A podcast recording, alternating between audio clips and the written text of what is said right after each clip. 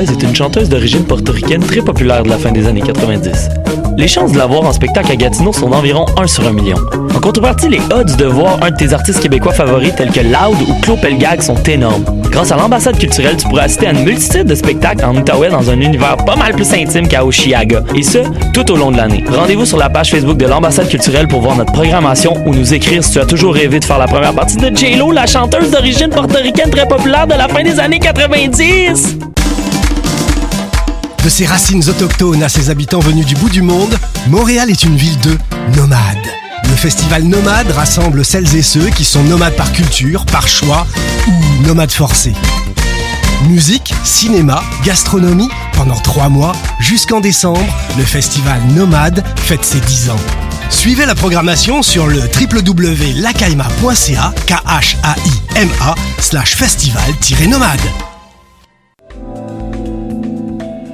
Je soutiens la réussite des jeunes.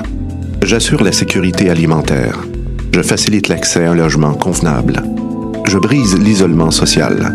Je bâtis des milieux de vie rassembleurs. J'aide une personne sur sept dans le Grand Montréal. Je donne à la campagne Centraide UCAM. centraide.ucam.ca.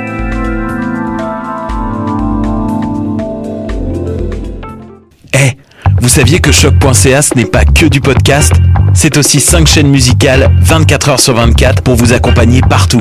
Rock, indie pop, hip-hop, musique francophone et musique électronique en écoute gratuite et à volonté.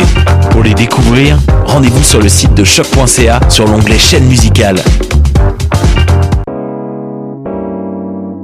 T'as raison, ma Brenda, c'est le résumé des nouvelles de la communication, du marketing, de la publicité et des médias en moins de 10 minutes. Chaque semaine, mets-toi à jour de l'actu, que tu sois professionnel du métier ou pas. T'as raison, ma Brenda, c'est le vendredi à 8h sur choc.ca. Le reste de la semaine en podcast et aussi sur Facebook. Podcast, musique, nouvelles. Vous écoutez choc.ca.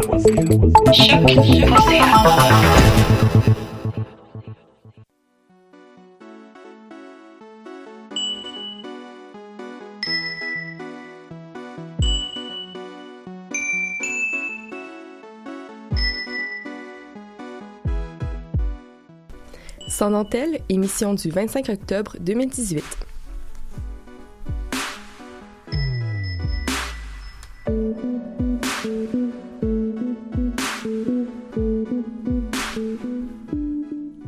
Bonjour à tous et à toutes et bienvenue à cette émission de Sans dentelle. Euh, Aujourd'hui avec moi, on est pas mal en studio. Euh, J'ai Lina. Salut Lina. Salut, ça va? Ça va bien toi? Oui. J'ai aussi euh, Marie-Christine et Heidi. Allô? Allô? Et euh, j'ai Camille de l'autre côté de la vitre euh, qui... oui, allô Camille. Elle nous fait des tatas. Euh, donc, l'Hallo- l'Halloween s'en vient à grands pas, on s'entend, c'est dans un peu moins d'une semaine. Puis moi, je trouve ça toujours super difficile de choisir un costume. Euh, je sais pas pour vous, mais je trouve ça tout le temps bien touchy, un peu pour rien. Puis ça devrait pas l'être. Puis Lina va nous parler aujourd'hui de slut shaming qui est un peu insidieux dans le, dans le temps de l'Halloween. Ouais, c'est l'Halloween dans quelques jours, tu l'as dit, euh, tu viens de le dire, Cassandre. Puis comme à chaque année, il y a quand même des petits rappels à faire sur les costumes. Euh, je suis pas ici pour rappeler à qui que ce soit de pas se déguiser en quoi que ce soit, parce que je pense qu'en 2018, ça devrait quand même être acquis. Ça devrait, mais Ça devrait. en tout cas, je suis plus ici pour chialer. Ben, tu vas chialer sur quoi, Lina? Ben, je vais chialer justement sur euh, les costumes d'Halloween et le fait que dans la vie, j'aime pas qu'on me dise quoi faire. C'est quand même connu dans mon entourage. Euh, j'aime pas non plus avoir des obstacles niaiseux qui me freinent dans mes choix, euh, notamment sur les costumes. Donc, quand on me parle de mon choix de costume d'Halloween par rapport à mon corps, ça me fâche quand même. Je suis déjà limitée dans mon choix quand même avec la température au Québec. Fait que s'il y a quelqu'un en plus qui vient me faire la morale, ça va moyen passer. Ah ouais, t'es certaine? Ben, en tout cas, moi, quand on me fait la morale, hein, puis les gens le font souvent, euh, ça me fâche, j'en suis assez certaine. Mais entre filles, en tout cas, dans ma gang, on s'encourage à se costumer comme on veut. Euh, que ce soit un, dé- un déguisement de vampire ou un déguisement de frigo en stainless.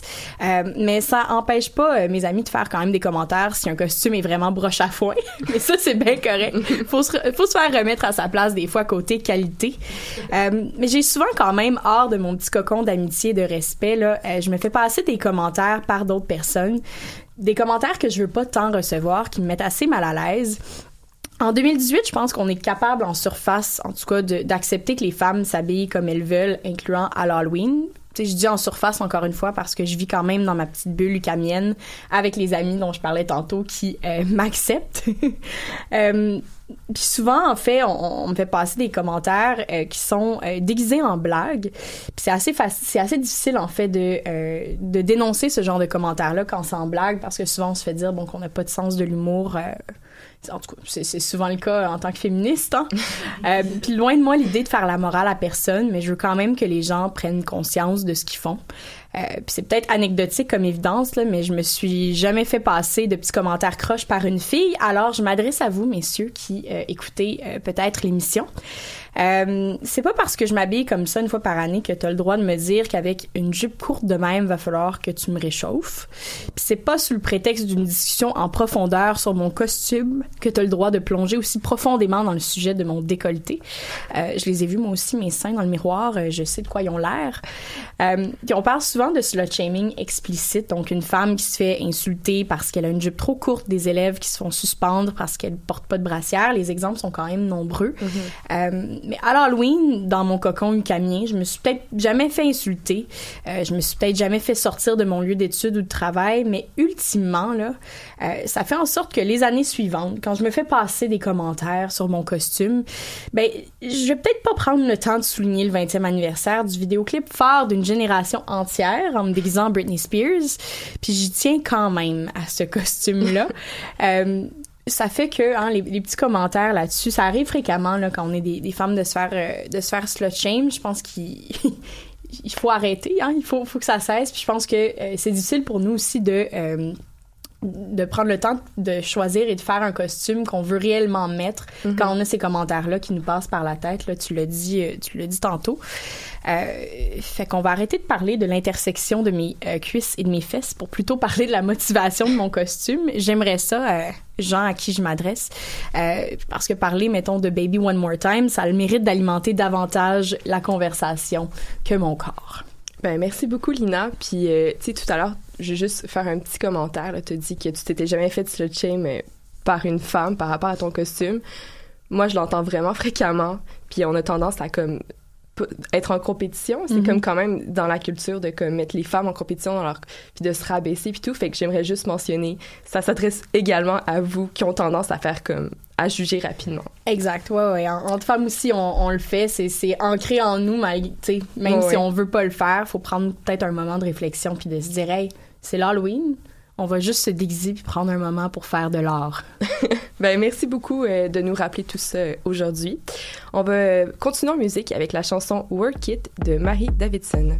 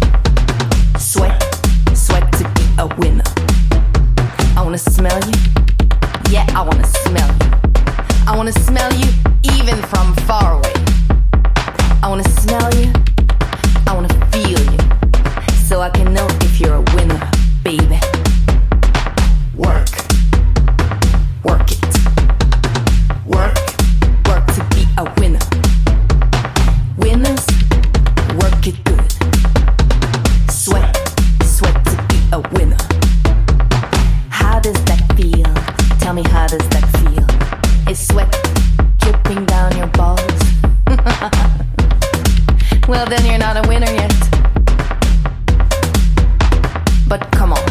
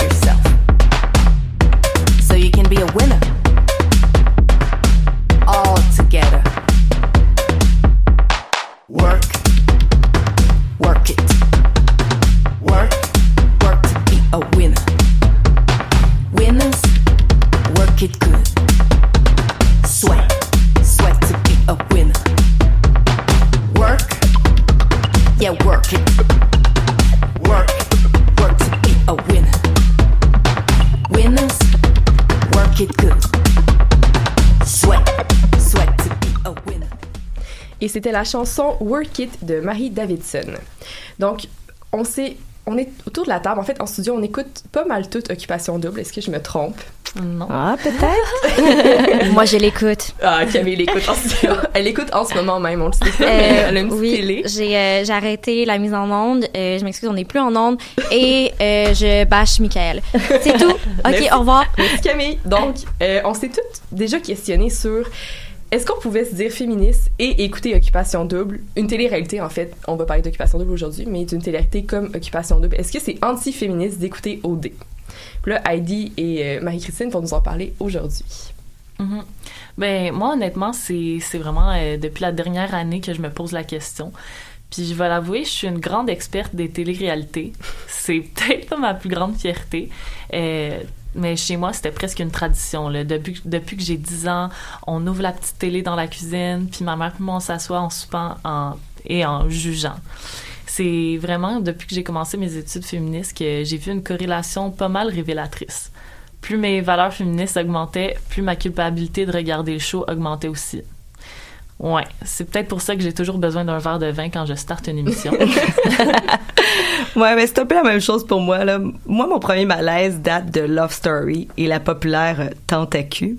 J'étais euh, début euh, adolescence. Je me rappelle, le Doc Mayou jugeait une participante en la qualifiant gentiment de pipe de folle et il a fait une lancée freudienne comme quoi c'était pas une vraie femme, que ça serait causé par un traumatisme de son père, son père qui lui était dans l'audience, puis il réagissait mal là. C'est là que j'ai comme pris conscience que c'était du vrai monde derrière la caméra puis ça m'a rendu mal à l'aise. Mais vous parlez justement de culpabilité. Pourquoi on se sent mal? Pourquoi, pourquoi vous vous sentez mal en écoutant l'émission? Ben, tu sais, dans, dans le milieu où je baigne, on parle beaucoup du, de la notion de consentement, puis comment ça peut être flou des fois, puis complexe.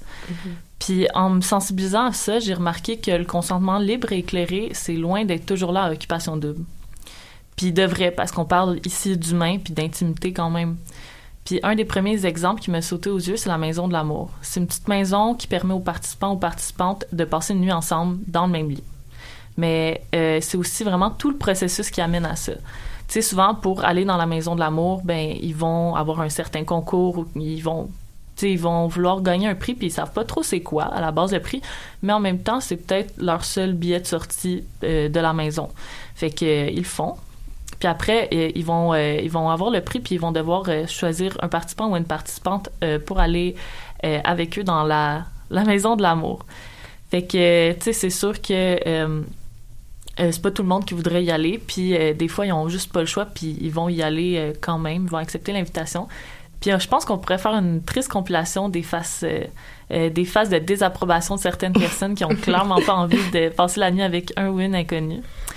On Puis en- s'entend que ça fait genre deux semaines, même pas qu'ils se connaissent. Ils ont passé Ah six ouais. heures Non, ensemble, puis ils vont dormir en cuillère. là. Ouais, c'est exact. ça, Ouais. Ouais, clairement. Puis euh, en plus de tous ces voyages-là, ces parties-là sont commandités par des boissons alcoolisées énergisantes, fait que ça encourage euh, la culture de l'intoxication. Puis avec une caméra d'en face qui dit euh, Fais-moi un beau sourire, puis bois du bulle de nuit, euh, ma belle cocotte. Là. fait que, Non. avec tous ces aspects-là, le consentement devient dangereusement boiteux.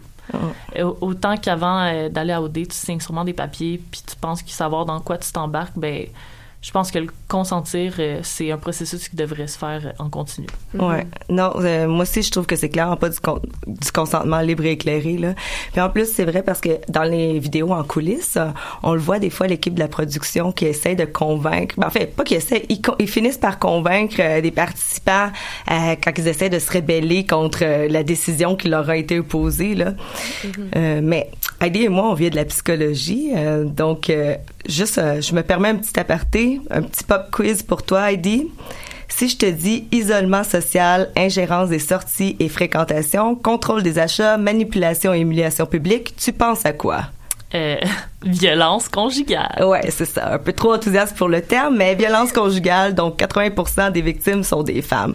Sauf que là, dans notre exemple, ton conjoint est une boîte de production qui fait du gros cash quand il réussit à bien manipuler l'image au montage de toi qui a l'air hystérique dans un contexte où tu ne peux pas appeler personne pour ventiler ou même aller prendre une marche sans caméra. Dans le montage, euh, ce qui me dérange encore plus, c'est le stéréotype Cro-Magnon. On s'indigne d'un, on s'indigne pas d'un homme jaloux, mais dans une autre scène, on montre une femme jalouse que les gens traitent de niaiseuse qui comprend pas la game. Et si elle joue le jeu, ben, elle peut être démonisée à ce moment-là sur les réseaux sociaux. J'écoutais euh, Joanie d'Occupation Double à Bali dans l'émission Médium Large à ici Radio-Canada. Et elle disait que l'émission n'avait pas montré l'amitié féminine qu'il y avait là-bas. Alors qu'il y avait souvent des scènes là, de bromance. Juste un petit euh, Joanie, juste pour que les gens sachent, Ouais. euh, était quand même euh, euh, étiquetée comme étant, en- je mets des gros guillemets, la folle. Oui, de la exactement. des filles. Exactement, passée. c'était elle, là, les, les cheveux blonds. euh, Ouais, comme toujours arbres. Ouais. hystérique, Ouais. euh, faisait Ouais. des choix impulsifs. Ouais, exact. Ouais, puis euh, par rapport à, à la bromance là, que tu dis, ce qui, ce qui montrait d'eux, là, je suis vraiment d'accord parce que c'est il y a vraiment un double standard de comment les gars puis les filles sont dépeints dans les maisons. Puis on s'entend pour dire que c'est extrêmement binaire. Les gars, les filles, that's it. Puis euh, il y a très peu où on il y a vraiment pas beaucoup de place à la diversité sexuelle. Sais, je prends le temps de mentionner parce que euh, les deux dernières années, la production a décidé de sélectionner des femmes ouvertement bisexuelles ou pansexuelles pour participer à l'aventure. Au début, j'étais agréablement surprise, en fait. Puis, en écoutant l'émission, je me suis dit que c'était peut-être juste pour le show. Je m'explique. Les femmes, euh, les femmes là, n'auraient aucune chance de gagner avec une autre femme dans l'émission. L'émission est juste entièrement conçue pour qu'un couple hétérosexuel gagne. Ouais. Puis elle a pas la possibilité euh, d'aller genre en activité avec une autre euh, une autre femme non plus. Fait que dans un monde où elle pourrait, euh, il y a juste tu sais, je veux dire, il y a juste une femme qui se dit bi ou pansexuelle. Fait que les chances sont pas mal minces qu'une autre fille euh, fasse son coming out devant tout le Québec quand c'était pas nommé au, au début. Là. Que, Ce serait étonnant. Puis euh, la production, elle, sait très bien que la chose la plus bisexuelle qui va arriver, c'est Christina Pipézi qui se flatte les cheveux en cuillère après un party bien arrosé. Mais euh, si je peux me permettre, excusez-moi, je vous coupe dans votre lancée, là, de l'autre côté de ma grande fenêtre. Euh, je trouve que ça l'ajoute aussi au principe de- d'espèce de, fantasme de la femme euh, bisexuelle ou lesbienne qu'on réduit au fait d'attiser un homme puis de oui. tu sais dans l'émission même il y a eu un moment où est-ce que T'as eu le, le nouveau Grégory, je crois, en Ouais. confessionnal, qui est comme euh, moi deux filles qui se french, euh, Ouais. je dis pas non. Ouais. Mais tu sais, c'est justement de pas prendre la femme bisexuelle dans son ensemble, dans sa diversité sexuelle, mais de la prendre aussi dans son idée de euh, je suis là pour vous messieurs pour euh, vous attirer dans comme dans un bon vieux porn. sais. Ouais, puis on s'entend qu'ils font juste lui mettre l'étiquette dessus, donc on on n'en parle pas plus là, de sa diversité. C'est plus comme une pub Ouais. que. Oui. Tu sais, puis ils se disent, c'est comme s'ils se disaient ouvert, mais leur émission, le concept de l'émission suit pas cette ouverture-là qui. Qui je dis pas qu'ils se disent ouvert, mais je veux dire en, prônant le fait Mhm.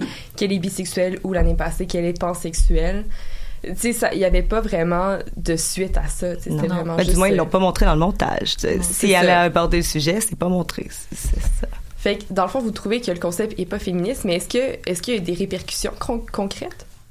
Euh, ben, moi, définitivement, euh, j'en, ressens des répercussions euh, sur tellement de sphères dans ma vie. Puis, euh, en particulier, en ce qui concerne l'apparence des femmes. Ça me fait penser à un texte de Bellux paru en 1984 qui parle de sororité et de solidarité politique entre les femmes. Puis ce texte, je le trouve euh, étrangement encore euh, très actuel, puis ça m'a permis de tracer un parallèle avec Occupation Double, justement. Parler euh, parler contre les autres femmes, c'est un peu compétitionner entre nous, puis tu sais nous insulter et tout, c'est en quelque sorte encourager le patriarcat, puis le fait que la femme, ben c'est l'objet du désir de l'homme. Au lieu de se mettre ensemble puis aimer nos différences, ben on se rabaisse puis assez violemment. Puis je m'exclus pas du tout de, de ça parce que je me laisse souvent euh, plus que je le voudrais prendre dans ce jeu de bitchage là. Puis on va les regarder à la loupe, faire du body shaming, les classifier. C'est vraiment confrontant de vivre ça parce que ça va à l'encontre de mes valeurs. Puis dans ces moments-là, on dirait que je me dis la socialisation elle prend vraiment le dessus sur moi. Tu sais. Ouais, disons moi aussi là, j'ai l'impression des fois d'avoir le féminisme un peu lousse là quand je me laisse embarquer dans le jugement des candidats ou des candidates là, surtout euh, quand c'est sur leur apparence euh, bien entendu là. Je sais pas si c'est tant anti-féministe par contre parce que euh, je trouve que c'est aussi notre rôle d'observer la société telle qu'elle avant d'y réfléchir de façon critique. Puis bien Occupation Double, euh, ça en fait partie d'une représentation de notre société. L'an passé, à leur grand retour, j'avais quand même été agréablement surprise de voir qu'il y avait quelques filles diversifiées au départ, que certaines euh, s'exprimaient bien, puis qu'elles semblaient savoir dans quoi elles s'embarquaient. Euh, puis même essayer d'en tirer avantage là, du jeu. Là. Du moins si je comparais aux années passées, les, les premières années où ce que on dirait que les candidats, les candidates étaient pas conscients de, l'i- de l'impact de l'image publique, de la connaissance des réseaux sociaux, etc. Là, c'était Ouais, là, il y en a beaucoup, beaucoup qui parlent de leur Instagram. Oui, c'est ça. de, Ah Ah, ouais. je te connais de Instagram, tu me follow. Exact, puis, ouais. T'as vu ma story. C'est ça, fait que tu me connais d'avant, tu me stalké. exact. Ouais. Fait que là, est-ce qu'on l'écoute ou on l'écoute pas? Ouais, c'est une question euh, qui reste encore difficile pour moi parce que en ce moment je l'écoute là, on l'a dit tantôt. Mais on dirait qu'à chaque année, j'espère que l'an prochain je le ferai pas. C'est vraiment un processus. Mais en même temps, un peu comme Marie-Christine dit, c'est quand même important qu'on l'écoute parce que ça fait partie de notre société. Tu c'est là. Mais par contre, je pense que tout est dans la manière de le regarder. Faut pas oublier que c'est des vraies personnes puis qu'on on connaît rien d'eux au fond, même si on a l'impression que oui, c'est pas, pas nos amis. Puis si on regarde pour se moquer d'eux, c'est là que la question se pose. Puis je pense que faut prendre le temps justement de, de se questionner plus pendant que tu le regardes, puis en profiter pour prendre cette télé-réalité-là comme une perche pour dénoncer des injustices puis de l'intolérance. Ouais, moi, plus on explorait le sujet, moins on dirait que j'avais goût de me poser la question. Honnêtement, je vais faire un aveu. euh, moi, cette année, j'y arrive pas vraiment. Là, je le regarde à moitié, les yeux fermés, là, avec les mains là, devant les yeux. Donc, j'ai écouté des bouts ici et là, mais des fois, quand je me sens un peu plus sensible, j'ai de la misère à pas être mal à l'aise. Euh, après avoir vu la prévue des candidates puis des candidats de la- de l'an passé, euh, je me suis rappelé qu'ils sont humains puis les humaniser, c'est me faire sentir inconfortable de la machine qui exploite leur image. Mais en même temps, moi aussi, je suis une fan des téléréalités là. Euh, je veux dire des Survivors américains à Jersey Shore, de XOXO au Bachelor, j'ai pratiquement tout écouté là. On dirait qu'il faudrait juste des fois un petit avertissement au début d'émission là. Attention, cette émission comporte des scènes qui pourraient correspondre à une vision d'un garçon de 8 ans qui dit Wack caca les filles. là, peut-être que je, serais plus à l'aise là. Mais tu sais, vous parliez que ça, pouvait tendre des perches justement à réaliser des problématiques et tout. Puis il y a eu le nouveau euh, Michael qui est parti après une semaine d'ailleurs. Ouais. Qui, lui, était assez problématique, merci. Là, je veux dire, la masculinité toxique était au rendez-vous. Puis justement, on, a tel- on en a tellement parlé par la suite. Je sais pas, moi j'ai lu plein d'articles par rapport à ça. Puis de comment. euh, comment ça se faisait pas, puis c'était pas correct. Puis oui, il y avait l'excuse de ça venait d'une autre culture, mais en même temps, euh, Ouais, non, là, c'est pas, c'est pas tous les Français qui parlent, euh, qui parlent des femmes comme ça, là. euh, Non. Mais faut pas oublier non plus qu'il y a les il y a du montage là. Ouais. il faut jamais ils, aiment donner un personnage aux personnes. Chaque personne ne- ne- n'est pas bien représentée dans l'émission. Donc, euh, c'est sûr qu'il faut prendre ça en considération aussi. ben, merci beaucoup les filles euh, d'avoir ouvert cette discussion-là. Merci Alina d'avoir été là aujourd'hui aussi. Et on se revoit la semaine prochaine. On va finir... euh, Est-ce qu'on finit en chanson, Camille? On finit pas en chanson. On se voit juste la semaine prochaine. Bonne, euh, bonne fin de semaine. Merci.